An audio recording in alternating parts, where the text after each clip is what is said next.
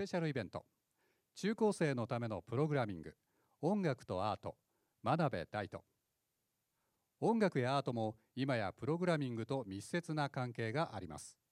このイベントでは先駆的なアーティストの第一人者として注目を集める真鍋大斗氏が音楽をはじめ映像ダンスロボットとプログラミングの関係についてお話しします。どういったコンセプトや考えのもとに制作したか。映像や実際にプロジェクトで使用した装置を紹介しながら解説します。プログラミングがアートのフロンティアをどのように開きつつあるのか中高生にも親しみやすくご説明します。モデレーターをお務めいただきます斉藤明子さんそして真鍋大斗さんです。皆様盛大な拍手でお迎えください。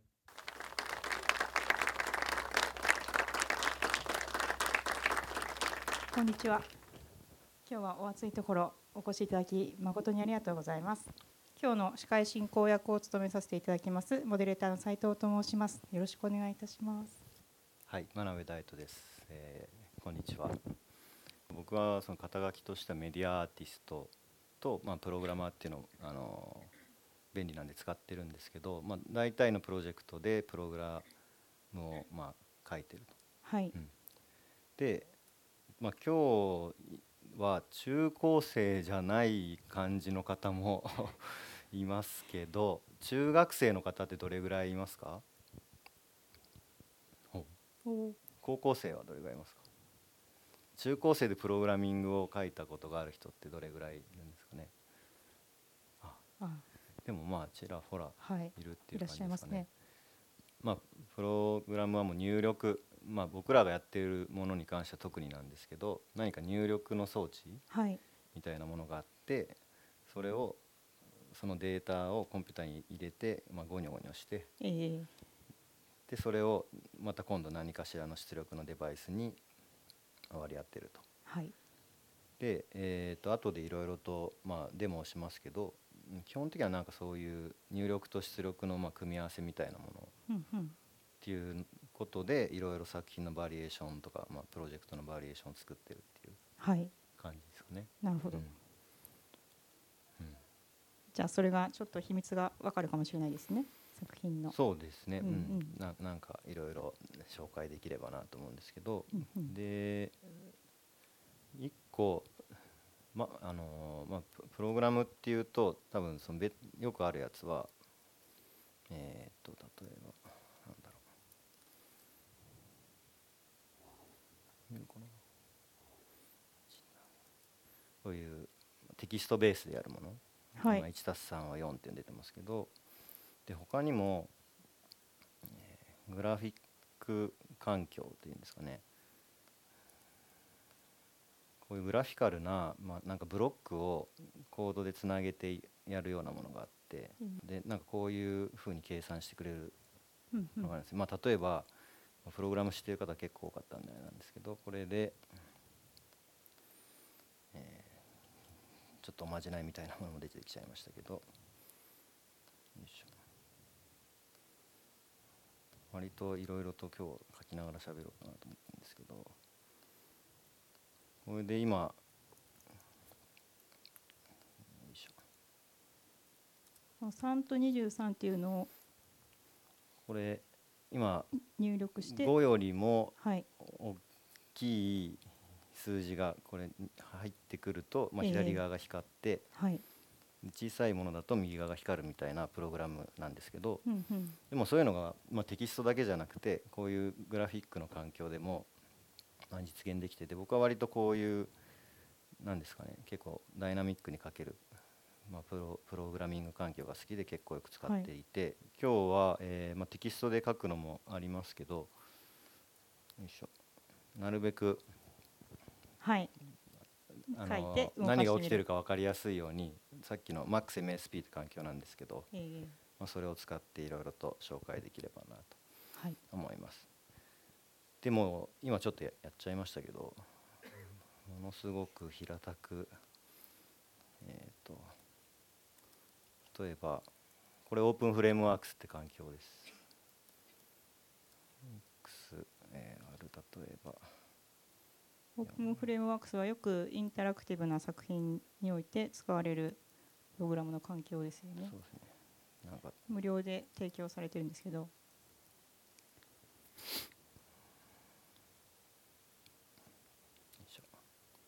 これ今もうマウスの位置ではい。えっ、と左側に行くと、うんうん。まあ、黒くなって右側に行くと赤くなるみたいなことが、まあ、このマウスの座標をちょっと割ってええ上げてこれ赤緑青で指定してるんですけどでも本当これぐらいのことでそのマウスの座標っていうのを、まあ、映像、まあ、これを映像って言えるかどうかあれですけど、うんうんうんまあ、結たった2構簡単に秒ぐらいで、まあうんはいできちゃうんですね。で今度じゃあち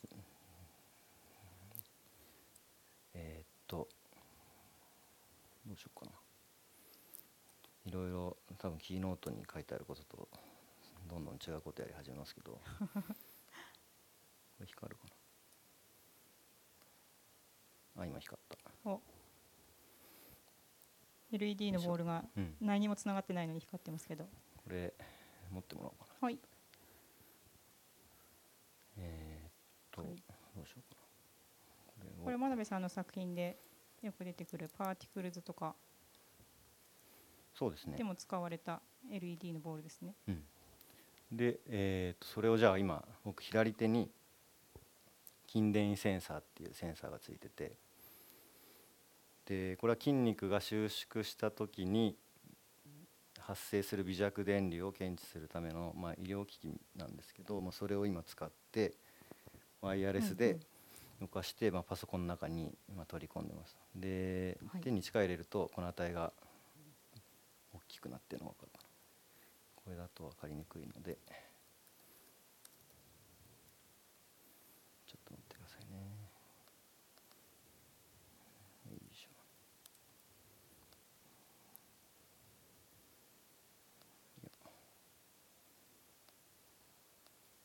筋電っ。て書いてるのにそうですね。これ今。はい。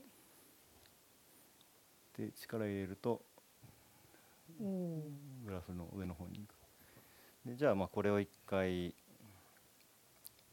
赤に入れると、まあ、これで手に力を入れると、まあ、光るようになる。で割と、まあ、こういうなんか組み合わせとかで、はい。ああ今度は黄色になりました。うん。今なんかノイズが乗ってる。うんうんうん。うん。で例えばでこういうとこにまあ条件を入れていくと、ええ。まあ、ちょっとプログラムっぽくなるのではい。例えば、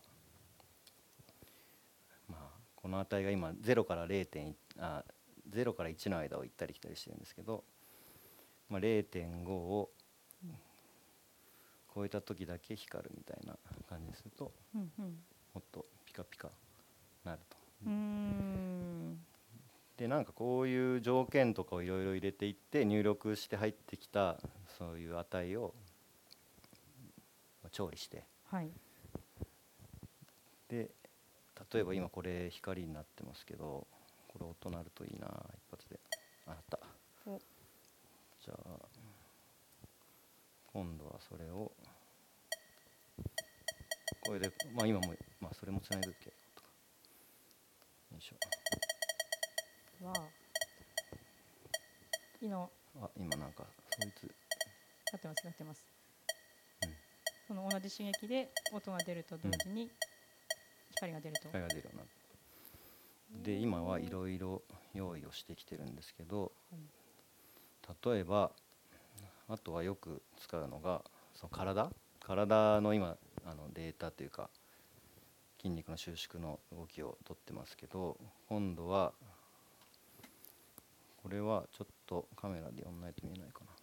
逆に体に電気刺激を流すとそれかし体その人間の体が今度出力になるのでアウトプットになるのでお試しに顔に流してみますね。よいしょ。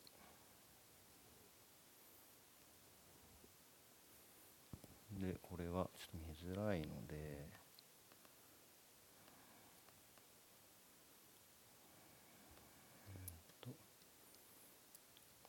うんとカメラをオ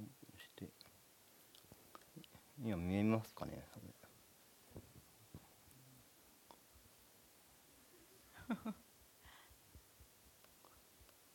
でこれはまああのちょっとプログラムでパターンを送ってたんですけどじゃあ今の手の動きと,、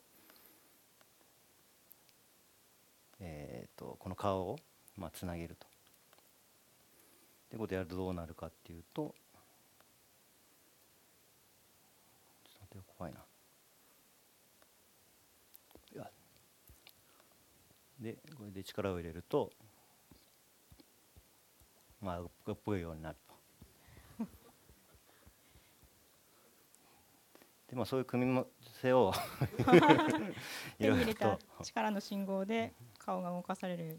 そうですね。今そういうのをちょっとやってみたんですけど。で後でちょっといろいろと見せてきますけどそうそういうのの組み合わせで、うんまあアイデアを出してプロジェクトをやっていくっていうのが、まあなんかいつもやってるやり方で。わで、えー、とこの辺飛ばして。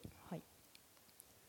で、まあ、ミュージックビデオの,、まあ、あのお話が来た時にじゃあ音楽信号を電気刺激に変えてで、まあ、結構顔とかよく動かしたんですけどじゃあなんか体を動かす作品が作れるか、まあ、ミュージックビデオが作れるかっていうのを、えーやったものですね。でこの時はこの電気刺激のこいつはあのーまあどんな音楽信号でも電気信号に変えられる変えてくれる、まあ、装置なんですけどこれをたくさん用意してで30人ぐらい人を集めて、まあ、撮影したっていうのですね。でちょっと見てください。はい。これどうして腕を腕とか指を同期させようと思ったんです？うん、なんでですかね。あのー だ大体いつもネタアイデアがバーッと溜まってて、うんうん。でミュージックビデオとか,、まあ、なんかし仕事を、まあ、特にミュージックビデオとアートプロジェクトは自由にできるああでうんそういうところで、まあ、溜まってた、ね、アイデアを、うんうん。うんで合うやつを見つけてやるって感じですね。っていうのがまあ多いかな。うん、で、まあ、これは本当にその一発だけで最後までやってるんですけど。例えばこれはえっとさっきのセンサーと電気刺激の組み合わせで、まあ、顔の表情を、まあ、コピーをするっていうようなことをやったものですね。なんで今機材的にはここにあるもの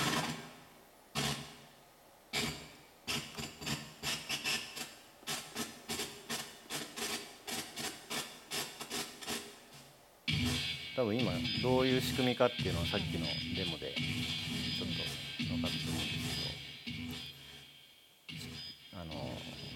掛け的にはもうさっきみたいに本当に筋電センサーで顔の表情あの表情筋の動きを読み取って電子刺激に変えてるだけなんでものすごくシンプルな感じですね。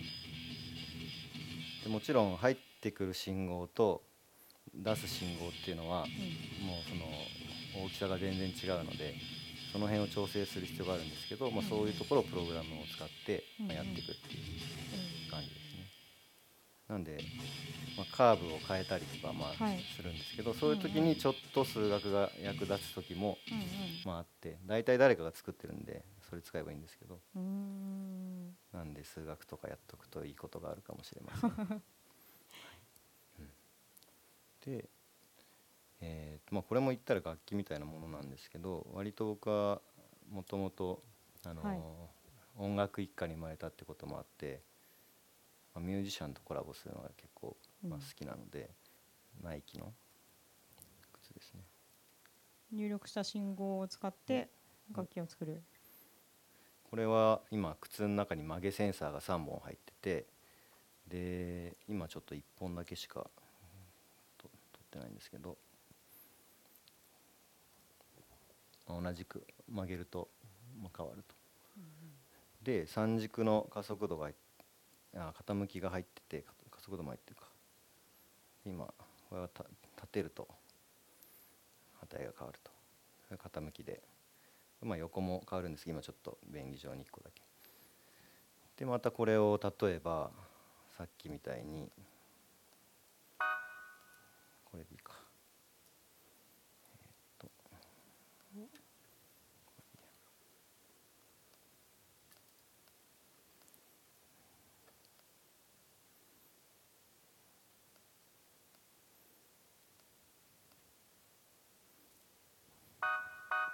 もうすごい単純な楽器ですけど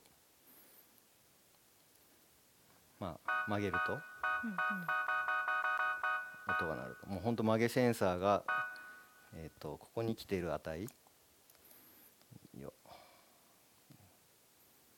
これが0.5を超えた時に下になんか命令を出すみたいなことなんですけどものすごく平たく言うと。でまあそれはこれだけでかけちゃうんですけど。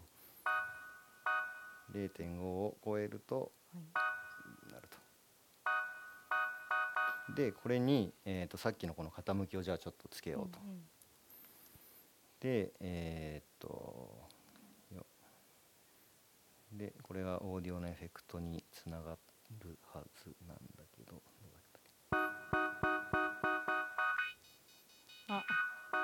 でこれ今。変わりましたね。でもまあやってることは本はい。当シンプルで、うんうん。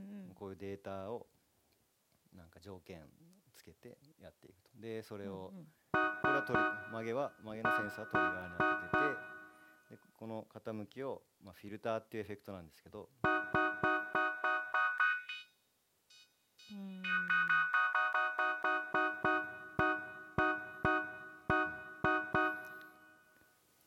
なんでこれも同じように、はいまあ顔これを曲げると、まあ、顔が曲がるみたいなこともえーっとこれを違うこれか次は曲げるのを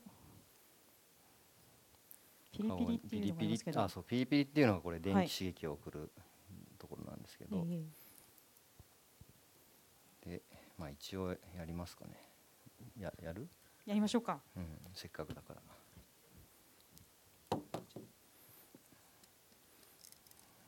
こういうね段取りにないことをやってちょっと迷惑をかけてますけどはい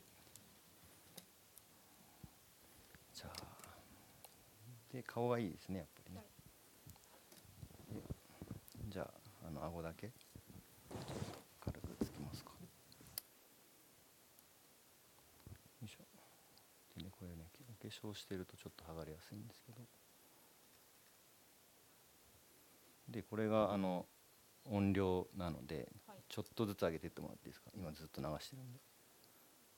もうちょいいけるもうちょいいけるもうちょいいけるもうちょいいけるもうちょい。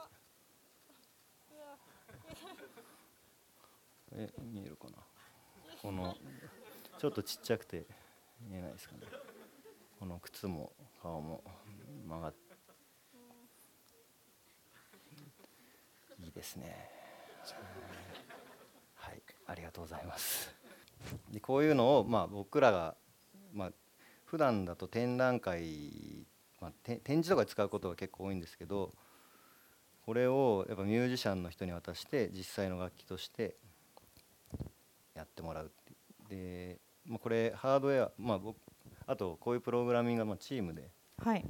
やってることが多くてそれ大事なことで言うのちょっと忘れてましたけど僕は結構そのソフトウェアとかこのプロジェクトでいうとハードウェアあのソフトとか音周りをやっててこの靴自体はこの人や柳沢君。柳、沢さんという人が。うん、一人で何もかも作ってるわけではないんですよね。そうですね。そこ、うんうん。それはない。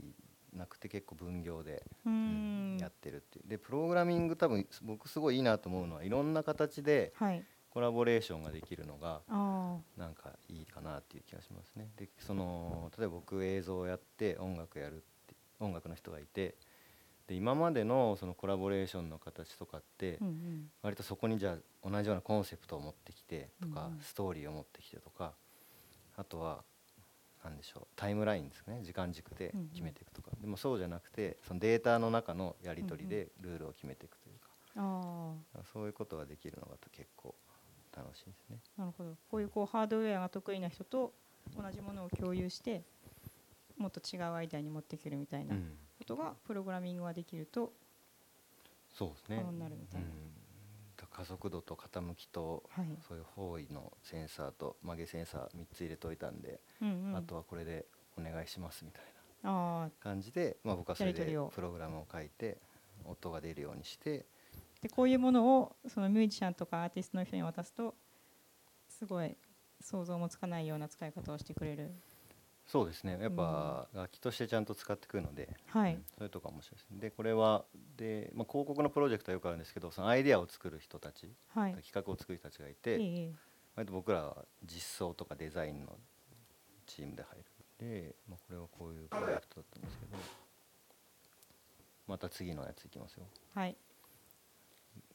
でえっ、と違う入力が来ましたね、はい。次は画像解析。はいで画像解析が多分一番ポピュラーで、はい。あの最近だとキネクトとかプライムセンスのカメラとかいろいろとあの環境が整ってきたのでうんうん。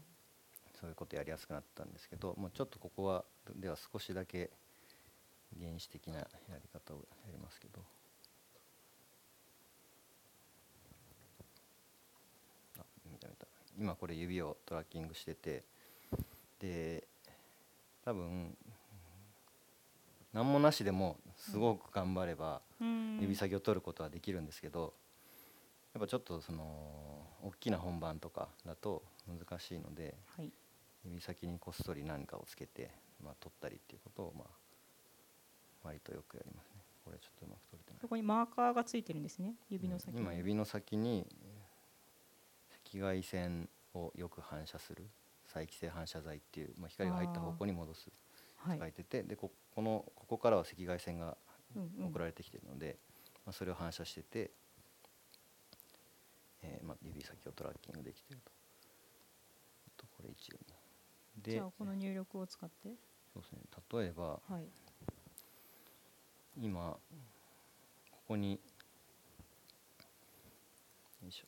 その画面の画面というか上手？上手側に行くと0に近づいて下手側に近づくと1に近づくんですけどじゃあこれも同じく、うん。ちょっと毎回流すのは大変なんでえーっとこれ今電気入ってんだっけ？あ入ってた。じゃあちょっと楽なやつに。じゃあ X 軸を赤で Y 軸を緑とかにしましょうか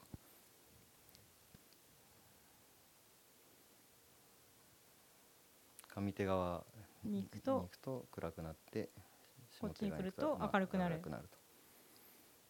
でもそういう今割り振りをまあしたって感じですね。でこのプログラムの中では全部0から1にでできるようにしているので、まあ、すぐつなぐと何でもできるんですけど、まあこれも同じく音を鳴らすとかっていうのをやりたい時ははい。よいしょ。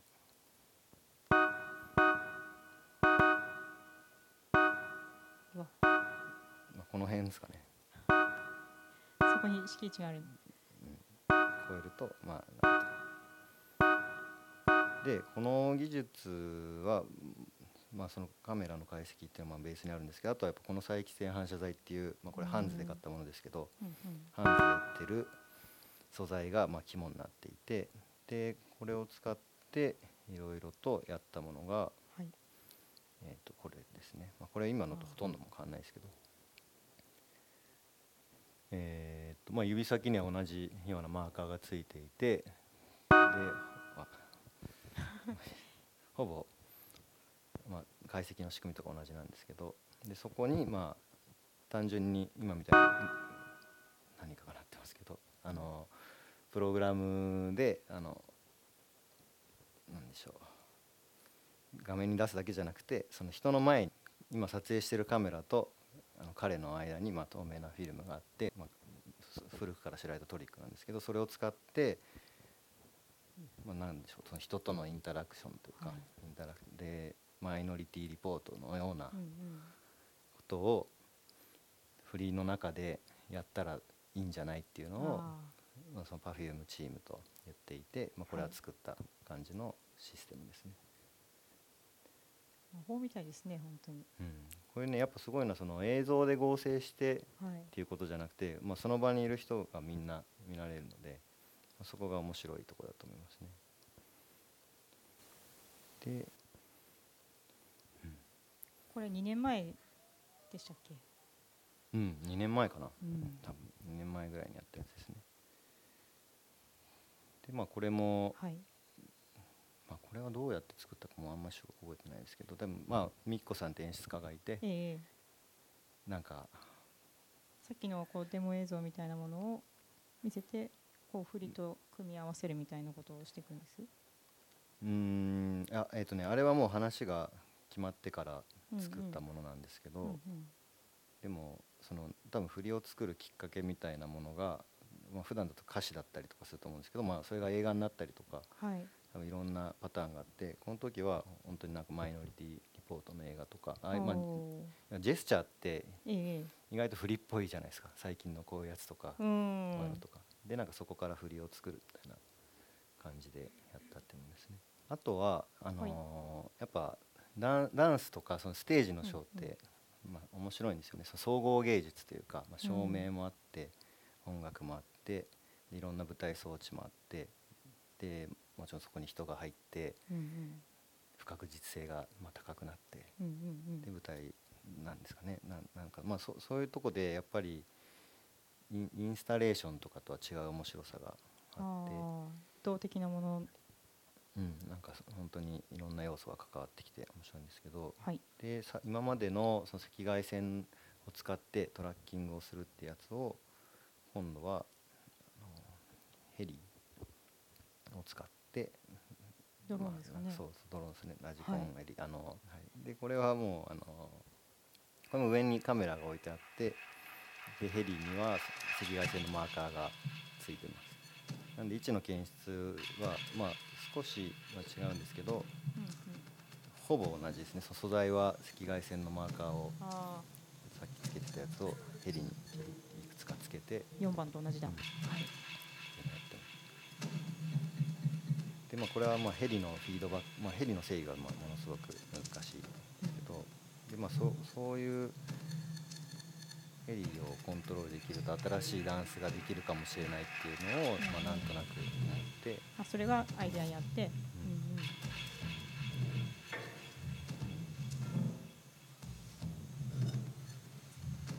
作ったんですね。今までそのドローンだけが踊ってるのはありましたけど人と一緒に踊ってるっていうのは見たことがなくて。危ないですかね、そもそも危ない。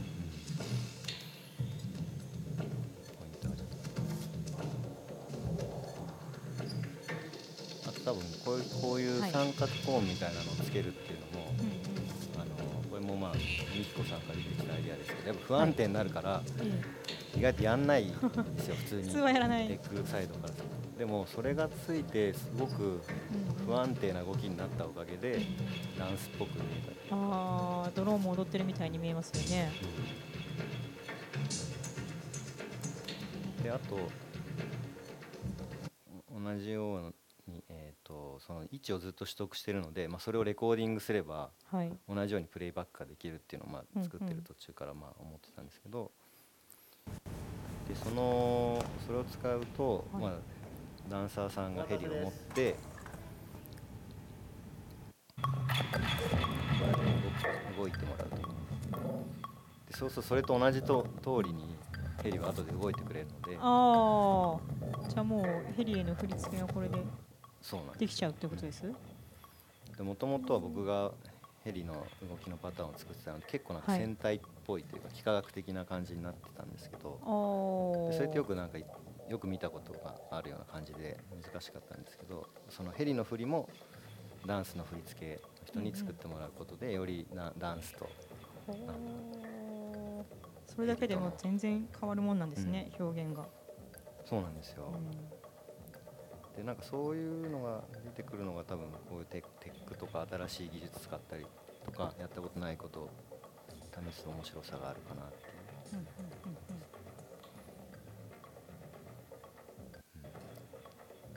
でこれはレコーディングをしている最中ででこれはプレイバック、はい、実際。実際に。やってみると。人がいなくなっても1回レコーディングしたのでそれと同じ動きを。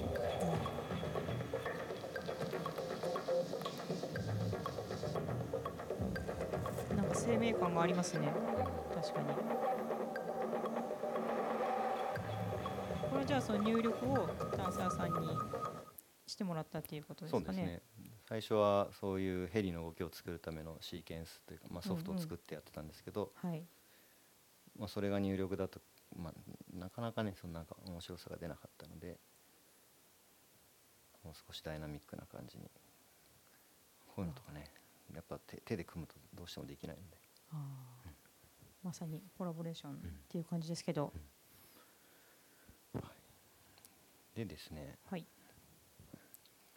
気づくともうあとそろそろ5分ちょっとしかないのでえーっとまあせっかくなのではい。今日ちょっと簡単なゲームをあそこにいるライゾマのチームとライゾマのプログラマーチームと作ってきたので、会場の皆さんが参加できるゲームをはい。今日ご用意させていただきました、はい、もしあの iPhone をお持ちの方がいたら。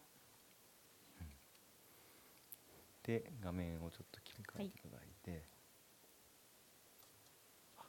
iPhone 出してくださいスタートっていうのを押してみてください。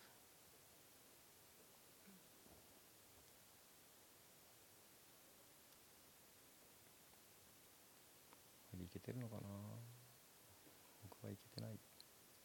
こんなたくさんの人数でやったことがないので、混み合っておりますかね、うん、ちょっと混み合ってしまったかもしれないですねしまいました。か？うんまあ、ここでやろうとしてるのは今まではそういう、まあ、僕個人のそういう生態のデータとかこういうか、まあ、なんか靴とかそういうデバイスだったのを、まあ、大勢の人のデータを集めて、まあ、何かをしようと。なんで、えーその今皆さんにコントロールしてもらったデータをさっきのソフトの中に入れてはい。例えばもうこの光もいじれるしうんうん。まあ、顔も動かせるしみたいなことなんですけどちょっとそこで簡単なゲームをやってみたいなと思って用意をしてきたんですけどライゾマテックチームどうですか？これはうまくいかなかった場合の分岐もちゃんと用意してあるので大丈夫なんですけど、すごい。はい、来ましたね。あ来ましたか？すごい。皆さんできてます。接続するとグループを選んでくださいになり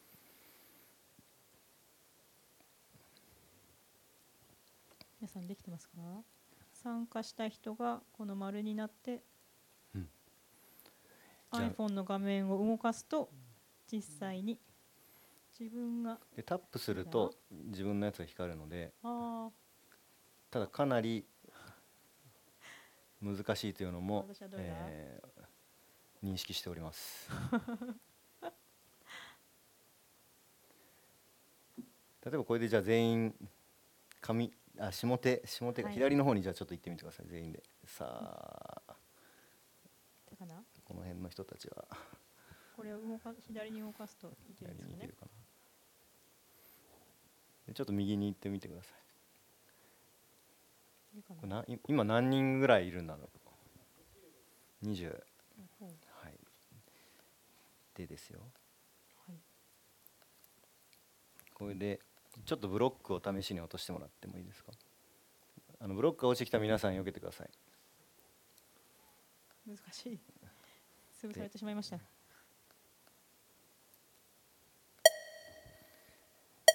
音が鳴りますね。これは今あの音のところに当てはめたので、まあ、音が鳴るようになりまし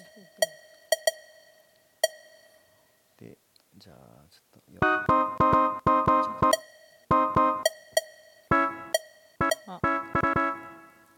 どんどん違う音が。で俺はじゃあちょっと光らせるのもやってみようかな、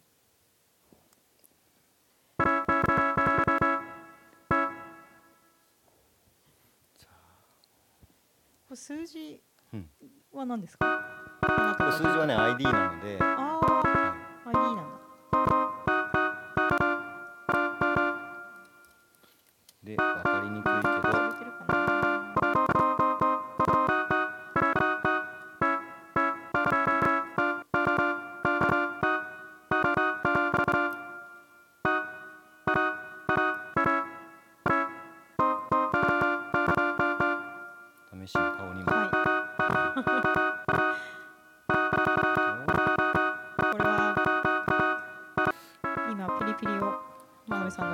んの顔につけましたけど。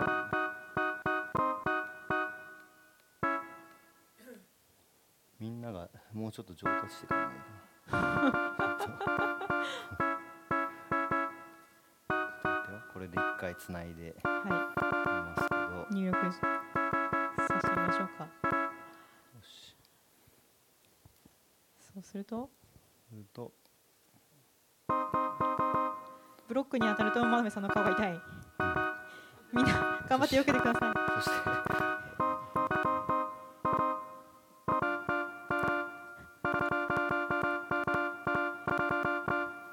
これ入力数が多ければ多いほど痛いみたいなことあるんですか、えーっと今はえそうはなってない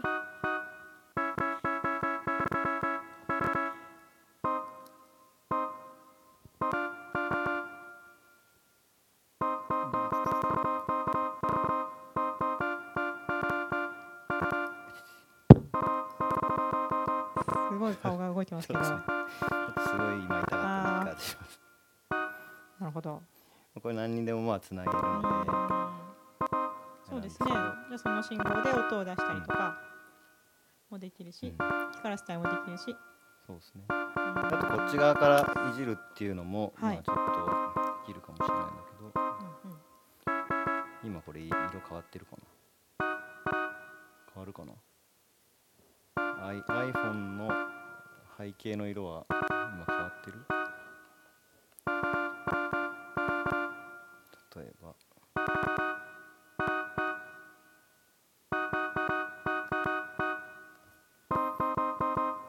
わってるか変わりました。なあちょっと変わってる、うん。うん、なんで今こっち側からも。手持ちの iPhone の色が今大斗さんの操作で変わる。今な何色になってまあ今とりあえず靴でやってますけど。靴を曲げると今持ってる iPhone の色が変わってる。変わってますかね？背景ブラウザの色が。変わってる。すごい。なんでまあ1対あ1じゃなくてその1対多みたいなこともあはい。今はネットワークを使ってまあやって。こういうのを使うとそのライブ会場でみんなのとかもね変わるできますね。できるんですね。でまあ今靴だけあ靴のデータですけど、はい。まあこれも例えば手に変えてっていうのもすぐできるので、うんうん。例えば変えると変わってる？うんうん。うんうん。あ変わってます変わってます。手に近寄れると皆さんの iPhone の iPhone の色が変わ色が変わると。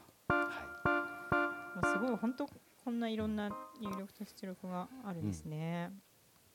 いなんでもうん。うその間のプログラムさえ書いたら、はいあとはもう組み合わせのアイデア次第でうんうん。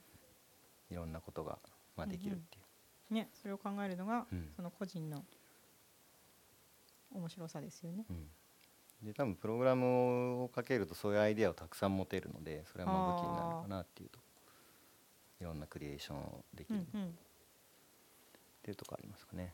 でこれは去年の年末にあった東京ドームの、まあ、ドームツアーがあってそこで行われた施策で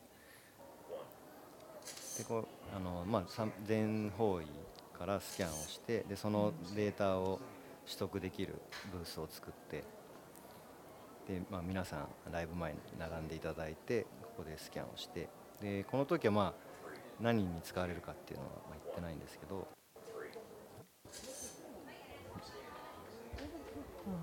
リスマス時期だからうん。サンタさんもいて。でいてで、まあ、そその様子がまあすぐに外で見られるんですけどうん。これ合計で1万体ぐらい集まってますねこういうスキャンのデータが。でこうやって集めていったデータを使って、まあライブの演出に使うと。これ本当にライブ会場の前で、うん。開演前にうん。写真何気なく撮ったのが実際にそのライブに入ったら突然出てくるみたいな。もう全然その時間30分とか1時間とかすごい短かったですよね。そうですね、うん。えっ、とね。本当驚きましたね。もうその前のスキャンデータももちろん使ってるし、まあ、ええ。ええできるだけ当日のやつを使いたいんですけど、まあ、やっぱ使ってるっていうのがよく分かるためにうんうん。あえてつまんでっていうのをやるんですけど2時間前ぐらいだったかな。ちょっとあ覚えてないですけどい。かなりギリギリまで映像チームにレンダリングしてもらってうんうん。うんでそれを送ってもらってはめ込んでみたいな感じで。でお客さんからするとすごい嬉しいうんうんことですよね。であの普通のカメラと違って、まあ、そのスキャンのデータだったりとかを扱うっていうのはやっぱプログラミングを使わないとうん。なかなかできないことなので普通の映像の作り方じゃないことができるっていうのが、まあ、一個はいいとこかなという気がしますね。質疑はい。じゃああの真鍋さんに聞いてみたいこと、ちょっと押してますけど、はい。質問のある方、じゃあ挙手をお願いします。どなたか夏休みの宿題何をしようかとか、あ、数学が役に立つかもって言ってたんですけどその数学っていうのはそのどの程度の数学ですか？ね。何何をやるかにもよると思うんですけどい今ってお高校と今浪人してるんで今はい。高校は卒業してるんで、その高校数の理系の数学まではやってます。なるほど。はい。えっとゲ例えばゲームみたいなことをやったりとかグラフィックやろうと思ったら線形代数とか？線形代数って高校でやるんだっけ？ちょっと忘れちゃいいや高ましたけど。校じゃんそれ多分大学大学でですね。とかそういうのを知っておくと、まあ、少し便利なんですけどでもやっぱ、まあ、お同じようなことをやってるひ人が、まあ、すごくたくさんいてそのライブラリーっていう形で提供されてたりするので、まあ、そこまで本当にできなきゃいけないかってそんなことはないと思うんですけど、まあ、知ってると、便利なことは多いですかね例えば論文だけで出てて数式は出ててプログラムはないって時にそれをじゃあどうやってプログラムに変えたらいいかみたいな時とかは、まあ、その数学の式からプログラムに変換する方法とかっていうのを知ってると、まあ、新しい、まあ、そのまだサービスとかツールになってないものでもすぐに試せるとかそういう利点はあるかなと思いますね。よく言われるのがデザイナーがプログラムを覚えた方がうん。早いのかこういうものを作りたいときにプログラマーがデザインを覚えた方が早いのかっていうこう大きな問題があるんですけどその皆さんみたいに若い頃に数学とかプログラムのことを勉強しておいてからそのアートのこととかを学ばれた方が真鍋さんみたいな道になれる確率が高いんじゃないかなって私は思ってるんですけど、うんうんそのまあ、僕は今そのライゾマティクスで会社やっていてで、結構、まあ、みんなどっちもできるんですよね。そのデザインもだグラフィックもやるし、うんうん。そうプログラムも書くしで結構、まあ、中にいると両方できてまあ普通みたいな とこあるんですけどでもどどっちが大変かなまあ、どっちも大変なんですけど。グラフィックとかのデデザインとかはそれはそれですごい大変な気がしますね。で高校のうちに割と基礎体力みたいなものをつけておいたり、ね、中学の時につけておくとうんうん。大学に入ってからまた中1から数学を勉強しなきゃやり直さなきゃいけないとかっていうことにならないので、はい。うん、いいかもね。早いうちに勉なんか勉強しとくというか苦手意識がないぐらいだといいのかなと思いますけど、まあ、僕も大学なで結構壮絶に落ちこぼれたんで数学に関しては、数学科ですもうんね、ん、あんまり偉そうなこと言えないんですけど、勉強しといたらよかったなとは思いますけどね。そうですか。はい、じゃあもう一個ぐらい？はい。何か質問？あ女性の。こんにちは。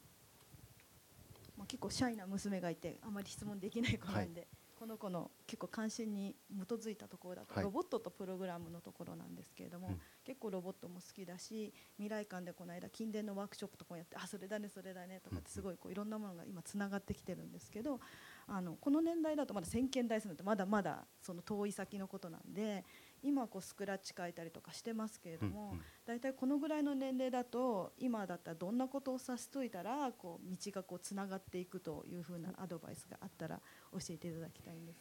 今おいくつぐらいなんですか？11歳です。11歳。スペロ持ってたりとかしてるんですけど、え。ーあでも僕小学校の時はゲーム作ってましたね、だからそういう意味でパソコン持ってたので。